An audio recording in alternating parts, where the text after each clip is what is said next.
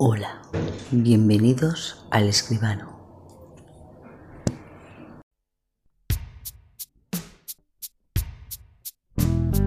La bicicleta. El policía se recuesta en su silla y se dispone a escuchar, aunque le invadan las náuseas de nuevo.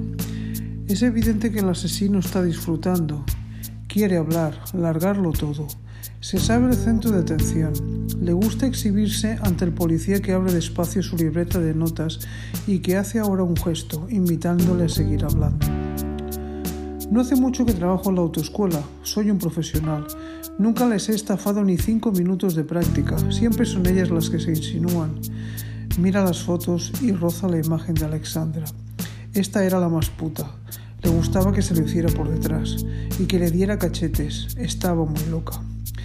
Eh, pero, eso no me convencía, no me gusta pegar.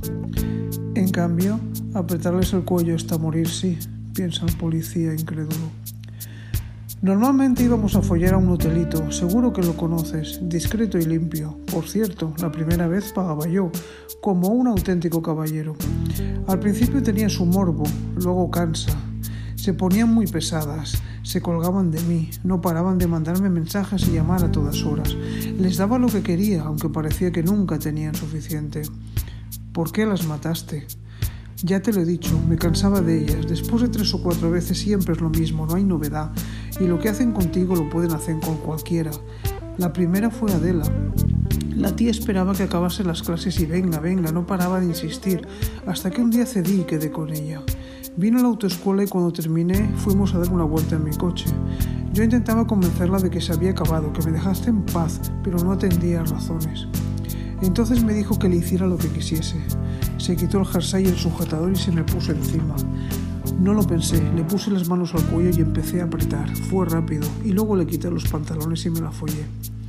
Ahora es mía para siempre. Nadie más que yo pudo hacerle eso. ¿Ha habido más chicas además de estas cinco?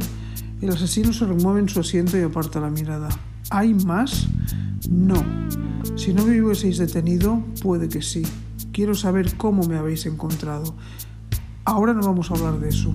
Hemos investigado tus antecedentes. Tus padres viven en la parte alta de la ciudad.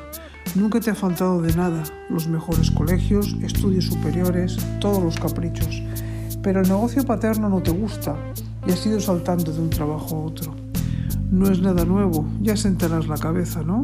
Un pequeño detalle oscurece el panorama.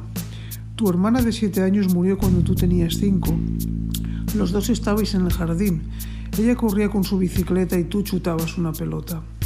No hubo testigos, así que solo podemos imaginar lo que pasó. Quizás se te escapó la pelota y cayó a la piscina. Se llamaba Judith, ¿no? El asesino no se mueve, solo sus ojos parecen estar vivos. Se ahogó en unos minutos. Un accidente desgraciado. Tú estabas allí. Te encontraron sentado en la bicicleta de tu hermana junto a la piscina, contemplando a Judith flotando en el agua sin decir palabra. Pensaron que estabas conmocionado, claro.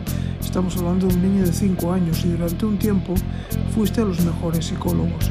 Estaban preocupados por ti, por cómo te había afectado esa muerte. No fue un accidente, ¿verdad?